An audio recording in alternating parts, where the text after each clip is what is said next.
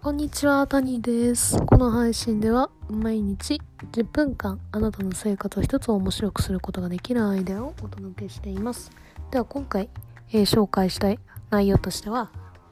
2月までに読んだ漫画で面白かったちょっと漫画を紹介したいと思います。名前はスパイファミリーっていう漫画です。で、このスパイファミリーっていう漫画、今その少年ジャンププラスでっていうアプリ使って今読んでて今結構人気でトップ5に入るぐらいの作品なんですけどちょっと今これにハマってます。でこれはどういう話かっていうと、まあ、一言で言うとお互いに秘密を持った3人の人物えっと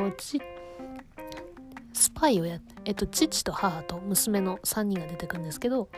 お互いが血はつながってないんですけどそれぞれの目的のために仮初めの家族を、ま作って、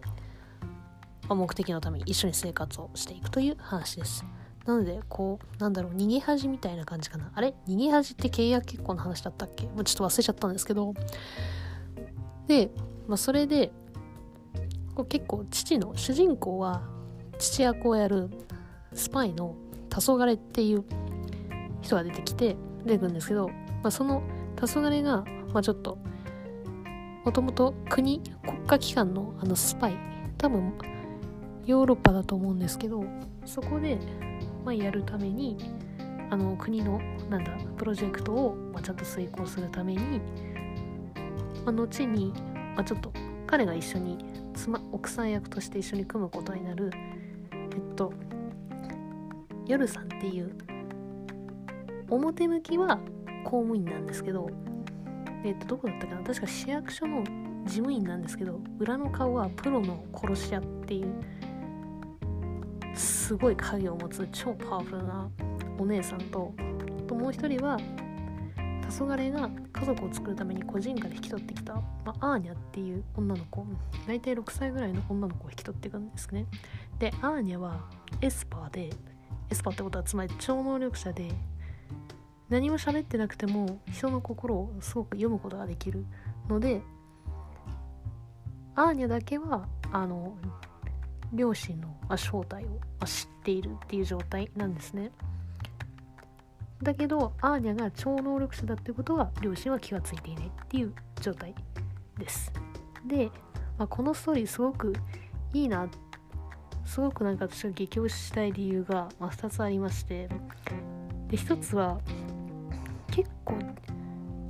こう私たちのなんか生活にすごく通じるものがあるなっていうのがあってでやっぱこういろんな目的ごとに集まるんですけどやっぱり3人とも個性が違いすぎるのでやっぱ結構喧嘩になったりとかぶつかることとかやっぱ行動とかがやっぱずれることが多いんですね。で会話とか結構ずれることとかも多くて。でなんですけどこう黄昏もその会話のずれあの黄昏がめちゃくちゃキレキレキレのスパイなのでこうそれなりに仕事はめちゃめちゃもうそつなくこなせるんですけども家庭ではもうなんだろうもうすごく小煩悩なパパになっててでそうは言ってもでも黄昏も何回ももうこのプロジェクト無理かもしれないとかそのプロジェクトの一環として娘のアーニャをあのエリートそれも金持ちが金持ちのなんだ子供が通う私立の学校に、まあ、アーニャを通わせるんですけど、まあ、アーニャがなかなか勉強ができなくってで本当はアーニャあの黄昏が